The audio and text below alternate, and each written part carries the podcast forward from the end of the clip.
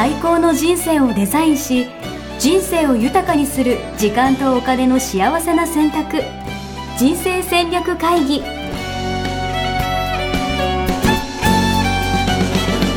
の番組は将来の仕事やお金人生にもやもやと不安を抱えている皆さんに元資産運用のプロキャリアとお金の戦略を同時に考える人生デザインコンサルタントの高頃もさあやが過去5年間延べ1700人の人生を望む形で豊かにしてきたメソッドを時間とお金の選択という切り口からお伝えしてまいります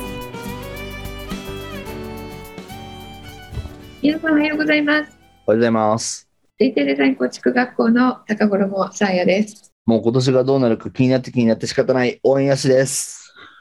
おはようございますよろしくお願いします。はーいえー、今日ははい。1月半分過ぎましたけれどもはい。どうですか？いや、もう早い。過ぎるのが早いですね。もなんかずっと早いって言ってますけどう、あっという間にもう1月が終わろうとしているということで。ねでもまあ今年は始まったばっかりだから、うんはい。ちょっとこれからまた気合い入れて頑張っていこうかなと思うんですけど、うん今日のテーマ面白そうだなと思って。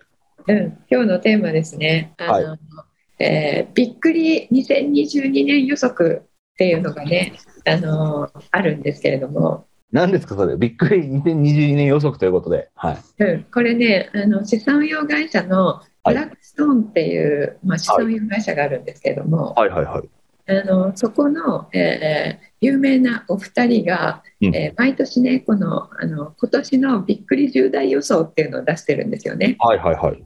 うん、でこれあのびっくりってついている通りうんあのみんながそれを読んだらえー、そんな予想を立てちゃったんだってびっくりするような予想っていう、えー意味なんですよ。うん。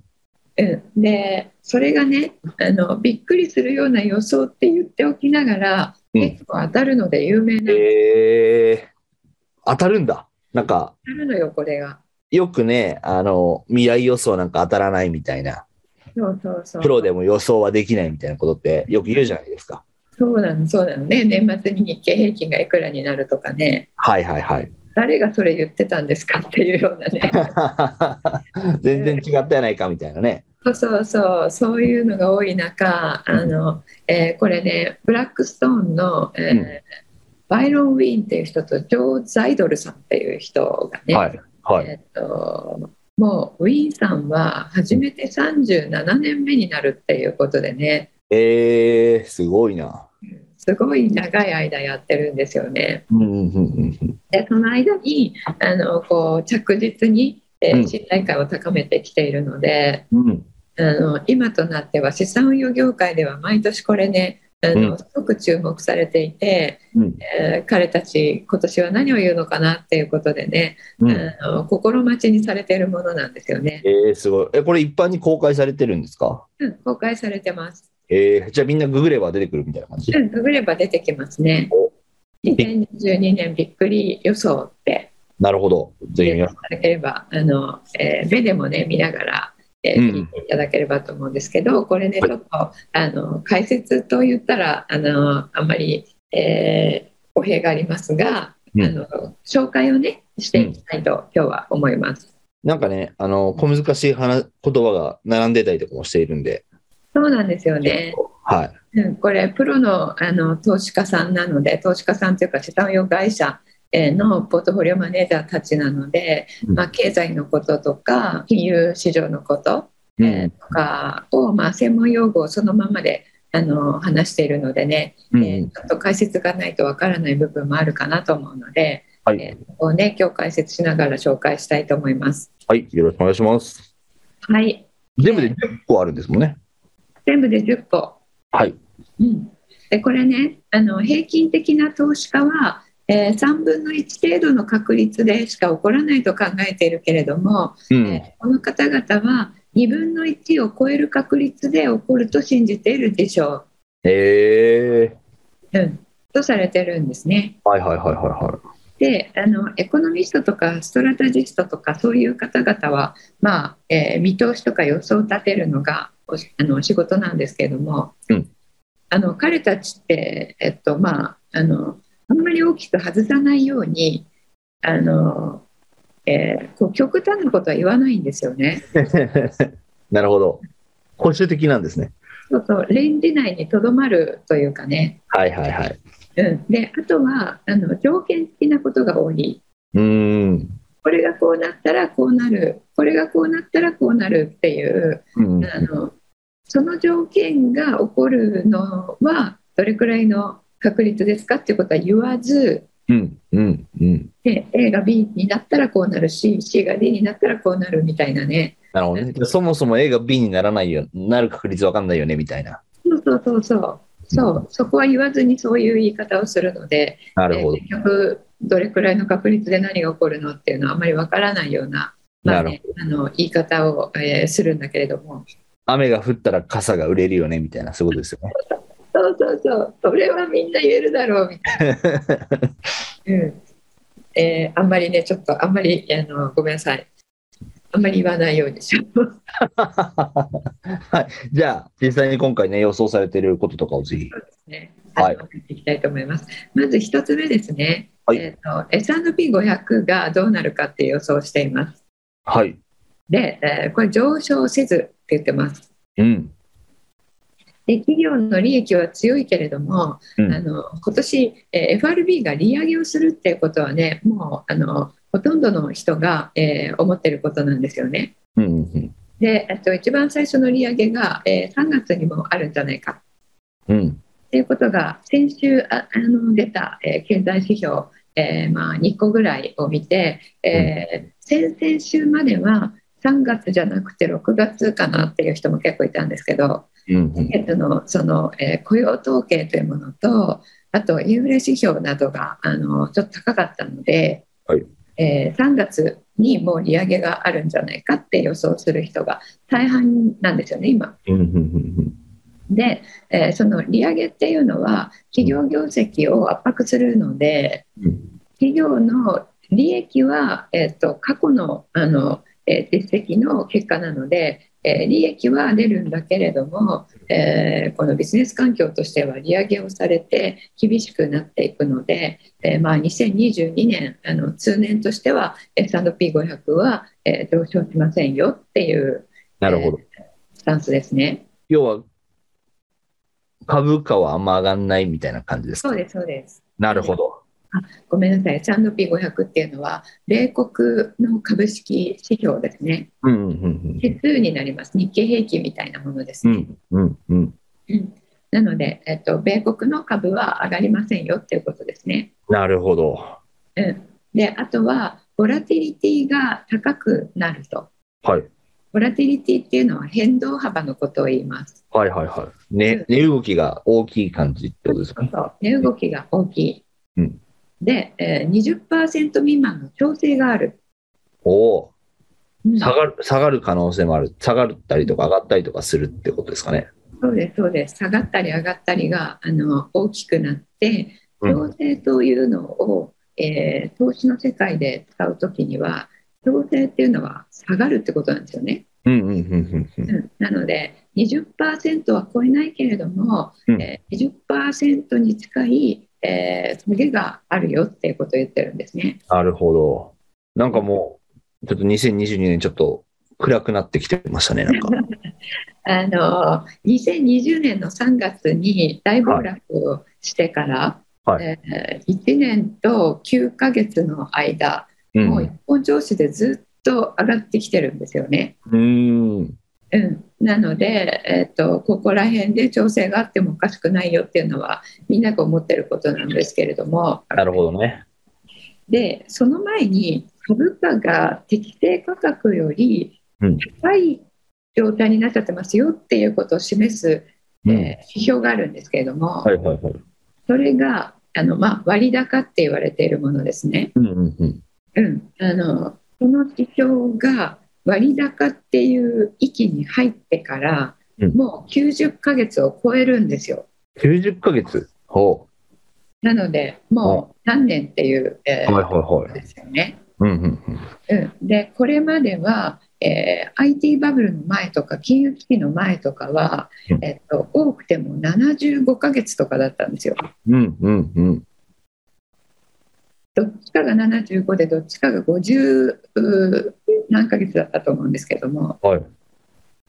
その割高圏に入ってからのあの、えーこのうん高い状態が上がっ上昇している状態が続くのが、えー50ヶ月とか70ヶ月とかうん。が今までのあの最長だったのが今それを超えてるんですよね。うん、うん、うん。うんなので、もうあの去年とか一昨年からあのもう調整が来てもおかしくないよという状態ではあったんですね。なるほど、なるほど。毎年毎年言われてはいるけどってことなんですね。そうそうなんだけれども上がり続けてきているので、うん。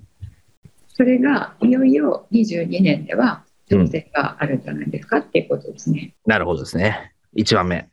うん、1番目。ありがとうございます。で2番目、はい。CT 価格は下がるけれども、えーは家賃は上昇を続け、インフレが4.5%と高止まりする。おおー。どういうことですか？コモディティ価格ってどういうことですか？モディ金価格というのは商品価格、えー商品指標指標というものがあるんですあけど、いわゆる物価みたいな感じ？えっとね、金とかあの原油とかはいはいはいはい。物ですよね、はいはいはい。うん、大豆とかもそうなんですけれども、うんうんうん。あの物の、えー市場あるじゃないですか、取引されている。はいそのじ実物があるものをコモディティ、えー市場っていうんですよね。うんうんうんうん。うんで、えっと、株とか債券は紙じゃないですか。はい。これをあの金融市場っていうんですね。うんうんうん。で、その商品価格、商品とコモディティっていうのは同じ意味なんですけれども、うん。えーそれらは下がってくるけれども、うん。えー家賃が上がってくる。はいはいはい。で、全体としてインフレ率、アメリカですね、うん。えーが4.5%と、えーうん高い状態でこう維持されるってことで、うんこれはいいことなんですか？えっとね、インフレは今、えーインフレ懸念が高まっているところなんですけれども、うん。あの低くてもダメだし、うん高くてもダメなんですよね。でちょうどいい塩梅のところが、えーうん世界的に2%って言われています。はいはいはいはいはうんなので、世界の中央銀行は、えーインフレ2%ぐらいになるようにうん経済の運営をしていきますよっていうインフレ目標っていうのを持っていてい。う、んうんうん。それ大体日本もそうですけど2%なんですよね。うんうんうん。うん、で、今、足元では、足元っていうのは今現在ですね、うん。えーインフレ率、いろいろな指標があるんですけれども、うんあの今、4.5%より高い状態にアメリカでは、えー高い、えー指数、数値が出てくる、出ている指標も出てきてるんですね。あ、そうなんだ。うん、でこれがあの大半の人の、えー予想では、うんえーそんなにあのインフレがずっと上昇していくっていうことはなくて、えー年の真ん中あたりぐらいえーまでには、まあ、いいところに落ち着くんじゃないんですかって見ている人が、うん。プロの中では大勢なんですよ。はいはいはいはいはい。うん、ですけどこの方々は4.5%ぐらいで下がらないですよっていうことを言ってるんですね。なるほどね。うんこれちなみに、あちょあの、アホみたいなというか、基本的な質問なんですけど、日本はデフレなんですか？日本はあのまだデフレですね。まだデフレなんですね。なるほど。でこうして世界でも違いがあるってことなんですね。でも足元では上がってきてますよね。えー、そうなんだ。うん、上がってきていますが、えー、とあの世界的に今あのインフレ懸念というのが起こっていて、うんえーちょっと日本だけでね考えるうことは今はあんまりあの意味がないので、はいはいはい。うん、世界を見てえーそれから日本を見る必要があるんですけれどもうんうんうんあのコロナ胎児、えーコロナの、えー中でコロナ禍で経済を運営していくために、えー各国の中央銀行は、えーお金の量を市場に、えー投入するお金の量をすごく増やしたんですよね。うんうんうん、アメリカの場合は、えー5倍ぐらいにしたんですよ。うんうんうん。うん、なのでお金のそもそも量が多いので、うんえーそれで物の値段が上がるっていうそういうう状態になっているんですよね。うんうんうん。それあの一つにはその金余りなのでっていうことですね。金余り。もう一つ、えーまあ、金余りって分かりますかね？えなんかお金がジャブジャブすられててみたいなイメージなんですか？そうですそうですあの物の数が同じでお金の量だけ増えると物の数が10個でうん。市場全体にあるお金の量が100万円だった時とうん。物の数が10個で変わらず、えーお金の量が1000万円になったらうんうんうん。あのその1000万円がその10個をこう買いに来るわけなのでうんうんうん。物の値段っていうのは単純に10倍になるうん。イメージとしてはそんな感じですね。なるほどですね。うん、であとはあのコロナ禍で我慢していた需要が、えー立ち上がってくるのでお需要が強くなると物が売れて物の値段上がりますよね。はいはいはいはいはい。うん、それが2つ目の理由。なるほど。そして3つ目の理由が供給が、えー少なくなっているっていうことがあります。おお。うん、供給が少なくなっているのはなぜかというとこれもコロナ禍であの、えーちゃんとフル稼働していない工場とかが、えーあるんですよね。うんうんうん。あと中国を中心とする、まあ、サプライチェーンっていうものがあるんですけれどもそこが滞っているので今あの物を作るための原材料が不足してるんですよ。いや、これあれですよね。あの、マックのポテト S サイズしか販売してないとかそういうやつですよね。そうそうそうそういうことですね。はうん、なので、えっと、物の数が少なくなってきて需要が同じであれば物の値段上がりますよね。うんうんうんうん。うん、なのでこのまあ3つの理由から、えーインフレ今高まっているんですけれども、うんえーえーただ、まあ、あのコロナも収束に向かって、まあ、うん。オミクロン株も、えーっとえーそんなに威力を発揮しないでもう、えーコロナ禍も収まってくるんじゃないんですかっていう、えー予想を持っている人たちが大半なのでそうするとあの中央銀行のお金ジャブジャブもやめてくるし、えー需要も供給もノーマルに戻って、えーインフレも通常に戻っていくと予想する人が多いんですよね。なるほどね。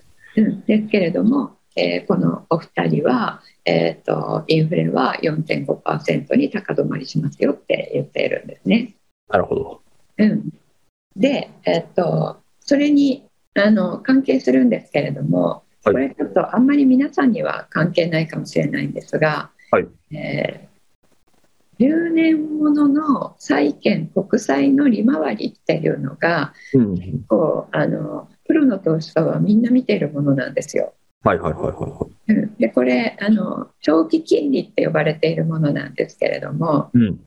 これが高くなると、うんえーまあ、消費者にとって何があの影響かっていうと、まあ、住宅ローンなんかもね、えーあそれにあの、えーその影響を受けて高くなっていくんですよね。あ。はいはいはいはいはい。うんで企業なんかも、えー負債で支払うあの利,、えー、と利息ですよねこれが増えていく。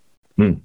うん、ので、えーとまあ、利回りっていうのは、うんあのえー経済がこれからどうなっていくのかって見るのにすごく重要なんですけれどもうん。それが、えー、と今ですね、えーこの間1.7%まで上昇したっていうことで結構ニュースになったんですが、うん。これが22年は2.75%になりますよってこの方々言っています。なるほど。さらに上がっていく感じに。それ要はそのインフレ率が高まるからっていうのと一緒なんですか？うん、高まるからではないんですけど、えーインフレ率が高まるのとこの金利が高まっていくのは、えー、と同じ、えー現象と言って大丈夫です。なるほどなるほどなるほど。うんで、えっと、これなぜかというと、えー中央銀行があのここに皆さんもしググってみるとしたら、えー FRB がテーパリングをするって書いてあるんですよね。FRB がテテーパリング。はいはいはい。テーパリングっていうのは、うん量的緩和を徐々にやめていくっていう意味です。うーん。テーパーっていうのは英語で先細るっていう意味なんですけど、はいはいはい。あのえー先細るように、まあ、あの習字の筆みたいにうん。あのいっぺんにドンってやめるんではなくて徐々に徐々にやめていくっていう、えーのでテーパーリングっていう、えー言葉が使われているんですけれどもこれ、えっとえーさっき言ったコロナを退治するために、えっと市場に、えー出回るお金の量を多くしましたとこれまで。うん。その多くしていた政策を、えー徐々にやめていくっていうことなんですね。うん。狭めていくよと。はい。でその、まあ、量的緩和っていうのがそれなんですけど量的緩和を徐々にやめていって今11月からやめ始めたんですよ。でそれが3月までに終わる予定なんですね。うん。うん。で3月にそれが終わったら今度利上げって言って、えー金融の引き締めうん。引き締めというのは市場から今度お金の量を、えー減らしていくっていうそういう政策なんですけれども、うん。それを始めると。うん。うんえーでこれ、えーちょっとさっきと言ってることが逆なんじゃないって思う方もいらっしゃると思うんですけれども、はいお金の量が減っていくということはうん経済にはあの、えーマイナスの影響があるんですね。あのえーお金がたくさんあると、えーあの銀行もたくさんお金を貸そうとするので、えーお金借りるのが容易になりますよね。なので、えっと、お金の量が、えーたくさんになるっていうことは経済にとってはプラスなんですけども、えーその逆は経済にとってはマイナスになります。増えてるわけですよね。うん。うんで、えー、とそのマイナスになった時に、えー何が起こるかというと、えーこの利回りっていうのが上がっていくんですね。うんうんうんうんうんこれちょっとあの、えー詳細には入りませんけれども、うん。うんえーまあ、皆さんにはあまり関係ないかもしれないのでね、うんえーここはちょっと金利が上がっていくっていうふうに、えーうん言ってるって思っていただければと思います。インフレも上がっていくし、金利も上がっていくんじゃないかっていうのが今年と。うんはい。そうですね。で、あと、その3月または6月から始めると、えー期待されている、えーまあ、予想されている利上げは、うんえー4回というふうに言ってるんですが、うんうんこれもあのびっくりなんですけれどもう、ん。4回も利上げするなんてってことですか？そうそうそう、はいはいはい。4回も利上げしちゃうと、経済にとっては利上げというのはマイナスなので、うんうんうん経済があの今度後退しちゃうんじゃないですかっていう、えー懸念も出てくるんですよね。うんうんうんうんあまり早くしちゃうと。うんうんえーなので中央銀行はあの利上げをするときにはすごい慎重にやっていくんですけれどもうん今大勢の人の、えー予測の中央値というのは3回なんですよ。はいはいはい。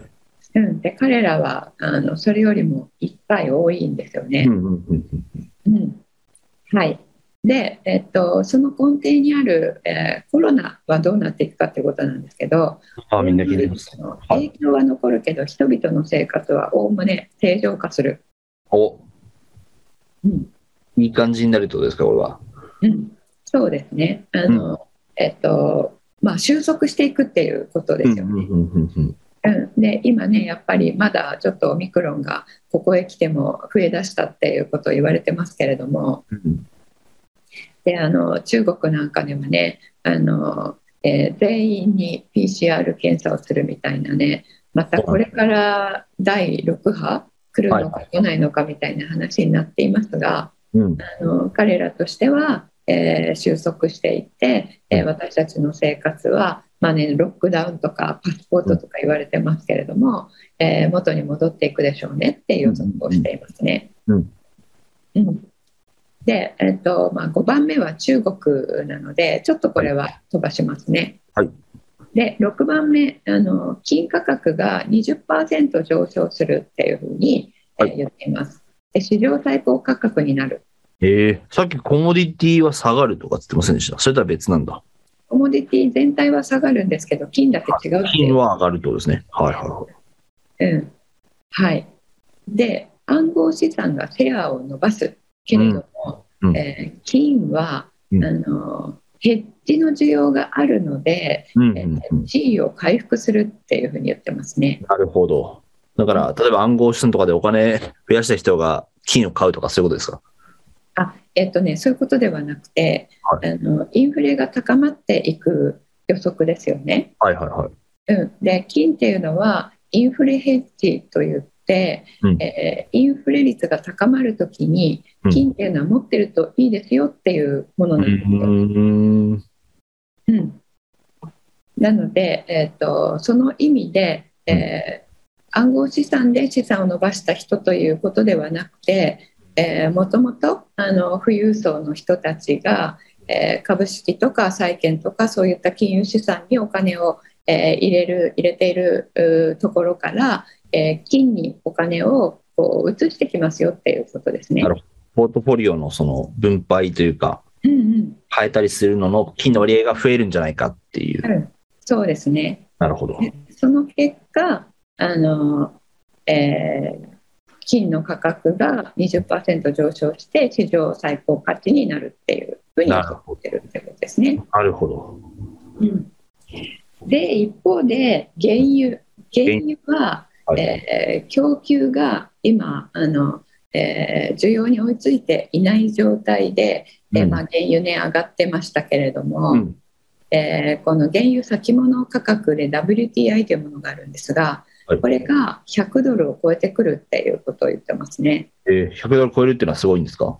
もうね、あのないことですね。えー、じゃあ、ガソリン価格も高くなってとか、そういう感じ？そうですね。私たちの生活に影響があるとしたら、そのガソリン価格ですよね。うんうんうん。あと日本は原油はね輸入国なので、うんうんうん。えっ、とあの石油から、うんえっ、と、えー製品を作っている化学製品の化学ですよね。うんうんうん。そういったセクター産業は、うんえーすべからく原材料費が上がるので、うんえー最終製品の価格も上がってきますよね。うん。そうすると日本もあの物の値段が上がり、えーそのインフレにあのなっていくっていうのが、うんえーまあ、原油価格が上がるとなる予想される帰結ですよね。なるほどですね。うんであのこれはちょっと私たちにもすごい影響があるものですね。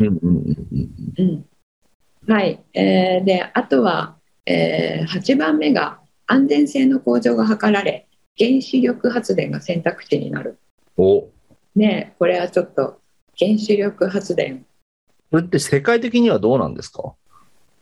世界的にはこちらからあの、はえー代替エネルギーの方に行ってますよね。はいはいはいはいはい。うん、だからあの、えー向かっているように見えるものとは逆の予測になってるんですよね、これ。なるほど。普通だったらね、なんかもっとクリーンエネルギー的なやつとか、そうそうそうそう。うん。そうい代替エネう、ルギーの方ですね。はい、のがいきそうだけど、うんここであえての原子力にまた光が当たるんじゃないかみたいな。うんうん、これもねあの解説しだすとなんか、えー、やつしさんが心配するぐらいの長さになってしまう これはねちょっといろいろあるんですよねなるほど。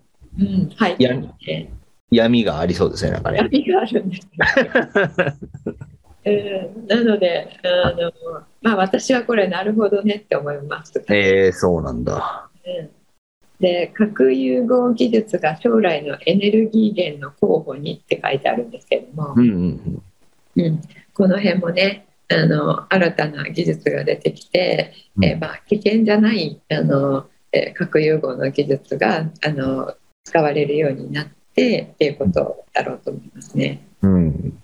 なるほはい、であと9番目、えー ESG が発展するっていうことですね。ど。ESG。ESG ってあの、SDGs みたいなやつですよね。そうですね。えっ、と、E がエンバイロメントですね。環境。はい。えー S がソーシャル、えー社会的。うん。G がガバナンスですね。うん。なので、えっと、企業って今まで利益を追求する、えー団体だったわけなんですけれども、うん。うんあの利益を追求するあまりあの環境にね優しくない、えーことが起こっていたり、えー倫理的とか人道的ではない方向に向かっていた企業もありましたよね。うん。うん。うん、それが、えーそういうのはダメなんじゃないですかっていううん。ざっくり言うと ESG っていうのはそういう働き動きなんですけれどもうん。なので地球とか社会とかにもあの良い方向で、えービジネスしましょうよっていうことですね簡単に言うと。それが発展するっていうことですね。なるほど。これはなんか、なんとなく良さそうな。うんうんそうですね、こはれ、株主の方も今まで企業っていうのは利益を上げるっていう形で、利益が上がってる方をあの良しとしていたんですけれども。えーここの数年で株主の方もね、いやいや、それじゃダメだよねって、あの人道的に良くないことをして利益上げてもダメだよねっていううのが、ん。うん。10年ぐらいで徐々に徐々に浸透してきていて、うん。今はね、あのこの ESG っていうのが、えー結構大きなファクターになってるんですよね。ええそうなんだ。投資する側の意識も変わってるってことなんですね。そうそうそう。うん。はい。で、最後、10番目えーですけれども、えー米国の、えーグリーンエネルギー計画がリチウムバッテリー不足で暗礁に乗り上げるほっていうね、これちょっと結構オタッキーな話なので、あのあんまりここも深入りしませんけれども、う。はい。えーまあ、エネルギー政策がバイデンさんになってから変わったんですよね。うん。うん。地球に見かけ上優しい方向に行っているんですけれども、うん。うん、それが暗礁に乗り上げるっていうことを言ってますね。うん。うん、でこれは普通の人はあのこれから進んでいくよねって思っているので、まあ、これびっくりですよね。でさっきの原子力の話となんか近しい感じなんですかね。うんそうですね。つながってますね。うんうんうん、でこれがうこういう方向性に行くっていうことは、うん。まあ、米国の,、ね、あの中間選挙があの2022年ありますけれども、えーこれバイデンさんが進めていたことなのでねあの中間選挙選挙が、えーまあ、どうなるかっていうことにも影響あるっていうことかなと思いますね。はい、ということであの重大びっくり、えー予測ですね。あのこのポッドキャストでこれ紹介したのも初めてになるんですけれども、はい。うんえー、とあまり一般の方にはこれ紹介してもちょっと、えーそうですねそんなに自分事じゃないかなと思っていたんですけれどもちょっと22年はですね、えーあの間接的に、えー直接的にも間接的にも影響あるものがお多いかなと思ったので紹介させていただきました。ありがとうございます。なんとなく私がこれ聞いててね、うんあの、株価は上がんない、金は上がるとか、そういうこと言われたら、うんあの金買っとけばいいのかなとか思っちゃうんですけど、うんそういうわけではないんですか？うん、あのーえっとどこにお金を置いたら、うんえー儲かるかっていうそういう話ではなくてうん。そのような情報として取るのではなくてうん。あのそれよりも今年ですねもしかしたらあのいろいろなものが今までとはあの逆方向に行ったりとか逆まで行かなくても今まで向かっていた方からちょっと舵を切るみたいな、うん。もしかしたらあのパラダイムシフトにもつながるような、うんえー年になる可能性もあるんですよね。うん。さっきの原子力がみたいな話とかもそうですか？そうそうそうそれがそれそれらはうんその方向性が変わったことの表れの一つうん。うん。うん。でその現れのいくつかをこの人たち挙げてるかなと思うんですけれども、うん。うん。そのあの大きな潮流を見ることの方が必要かと思いますね。なるほどね。うんなるほど。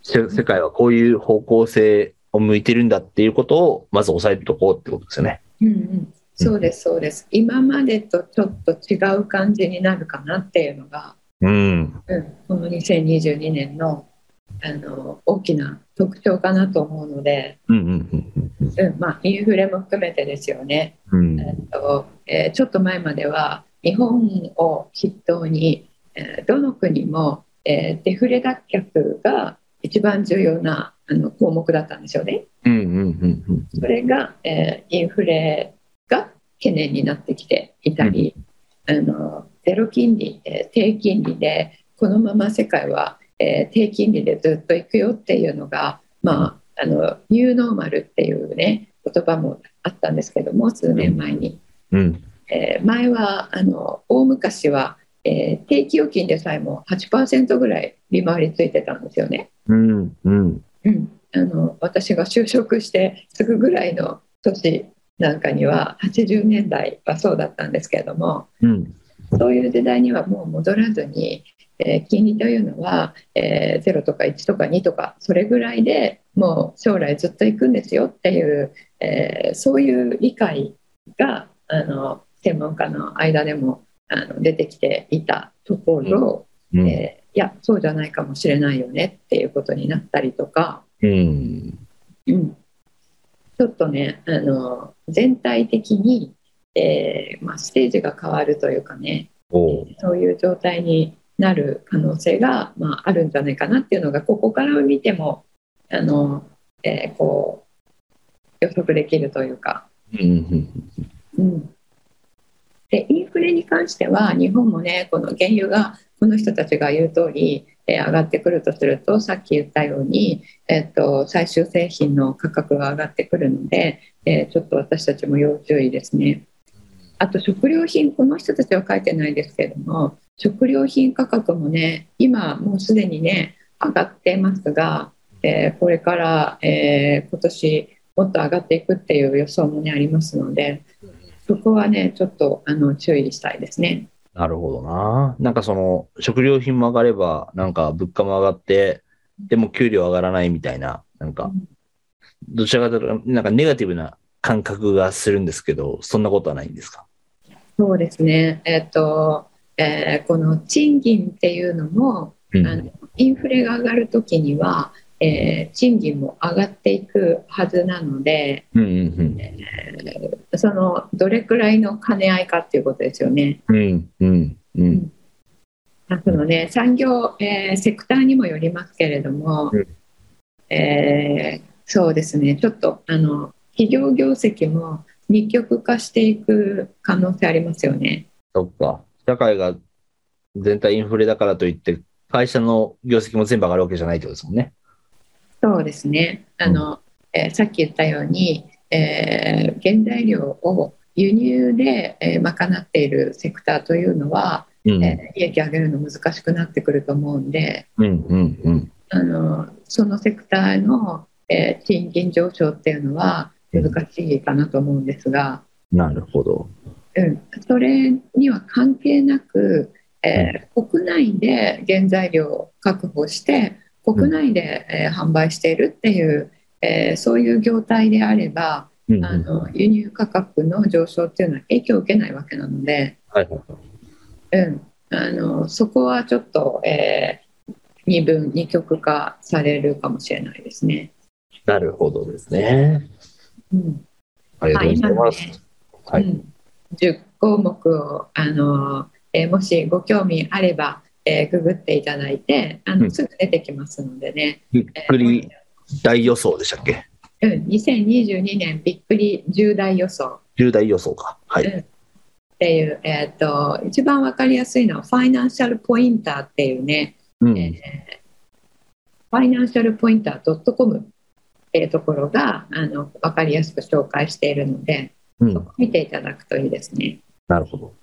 はいはいで、これね、あの、えー当たる、当たらないんではなくて、うんえーこの方々が、まあ、びっくり予想っていう言っている通り、あの、えーこうなるに違いないと思って言ってるわけではなくって、えーこういうびっくりなんだけど、あ起こる確率、みんなが思ってるより多いと思ってるよっていうことなのでね、なるほど。それもね、念頭に置いて、えーもうあのあこの人たちがこう言ってるし、えっと、ポッドキャストでも紹介されたから、えー、こうなるんだっていうのを前提に動いてしまうとね、はいあのそれ違うので話が違う。そうですよね。もともとびっくりってことですもんね。そうそうそうそう。ありがとうございます。うん、はい。じゃあ、今日こんな感じですけど、あの、何かお知らせとかご案内はありますか？えっとですね、あの去年の末から電子書籍をね、えおー発行しだしたんですよね。はいはいはい。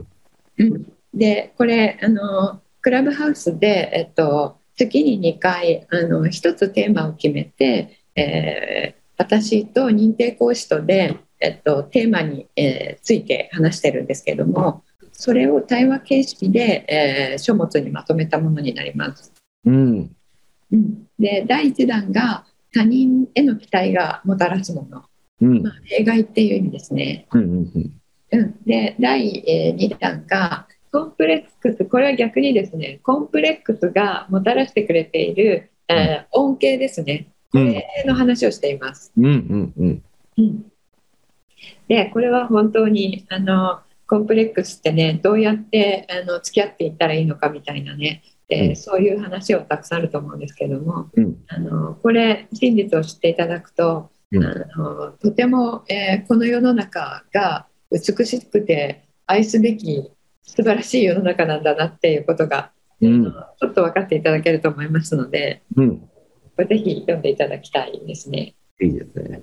はい、で第3弾が21日に、えー出版される予定です。すごい、だんだんだんと来るんですね。は2週間に1回なので、はいうん、あのちょっとこのペースで、えー続けられるかどうかわかんないですけどい。、すごい。はい。うんまあ、頑張ってますので、え2週間に1遍やってくるんですが、うん。第3弾21日、えっと我慢ですね。我慢。はい。我慢っていうのは、えー解放されるんだよっていうことをお伝えしています。いいですね。え、これらは何で検索したらとかあるんですか？どうやって調べたらいいんだろうえー、Amazon 行っていただいて、はいえっと、私の、えー、高衣さえやって入れて、えーいただくとすぐ出てくるかと思います。おいいですね。じゃあ、Amazon から検索していただいて。はい、えで概要のところにもね貼ってはいおきますし、はいえっと、私の SNS は、えー、Twitter、インスタ、Facebook どこでもあの、えー案内していますので、えーどっか入っていただいたらあのリンクがあると思います。いいですね。なんかあの、ポッドキャストもクラブハウスもやっぱ耳からですけど、やっぱ文字情報で見るとまた違う受け取り方とかね、なんか得れるもの変わると思うんで、うんぜひ皆さんチェックしてみていただけるといいのかなと思います。そうですね。はい。はい文字の方がね、頭に入るっていう方もいらっしゃると思うのでね。あとあれですよね、レビューとか嬉しくないですか？あ、レビューいただけるととってもとっても嬉しいです。ねうん。そうなんです。Amazon レビューぜひ皆さん書いていただいて、SNS とかでもシェアしていただければと思いますんで、よろしくお願いします。ありがとうございます。あんまりあのランキングっていうのは気にしていないんですが、はい。一応2つともですね、うんえっとメンタリングコーチングのカテゴリーで、えー2位にはなってる。すごい。なので、えーえーレビュー多いと。1位になれるかもねっていうことで、うん。うん。応援いただけるととても嬉しく思います。ありがとうございます。はい。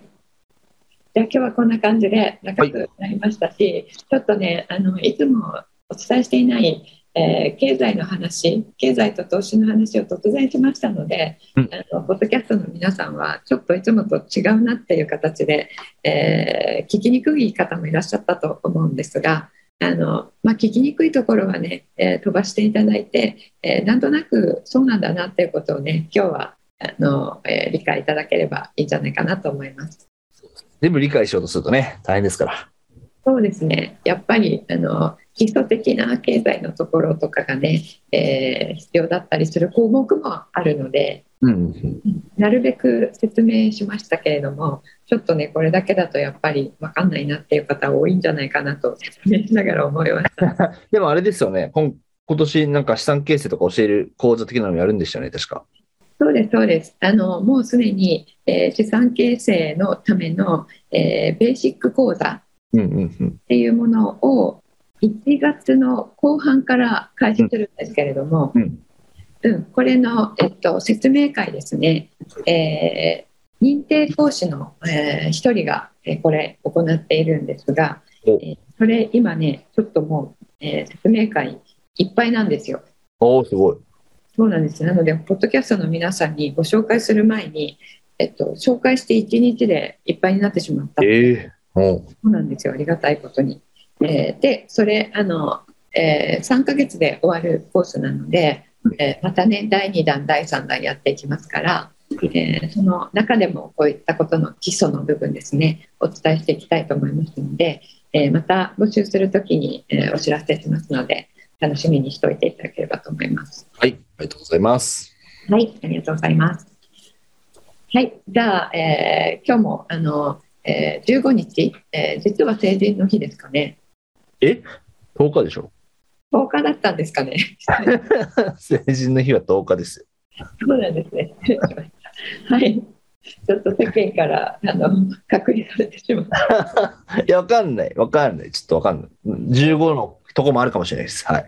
もうなんか、成人の写真を SNS でいっぱい見たので、もう終わってはい、成人されました。皆さん、おめでとうございます。はい、おめでとうございます。はい、じゃあ、今日も、あの、素敵な一日を、週末をお過ごしいただければと思います。えー、今日長い間、ありがとうございました。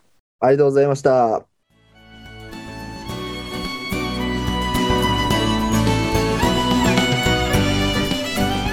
人生デザイン構築学校では通年募集を開始しました1日入門講座説明会こちらにご参加いただくと、えー、学校でどのような授業を受けることができるのか体験をすることができます。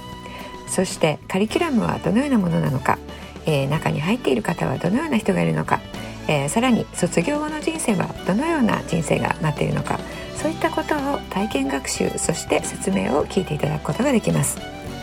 毎月2回ないし3回開催しますので、えー、これまで半年または1年待っていただいていた方もぜひ直近の入門講座説明会にご参加いただければと思います、えー、特典もご用意しています、えー、こちらで皆さんとお会いできることを、え楽しみにしております。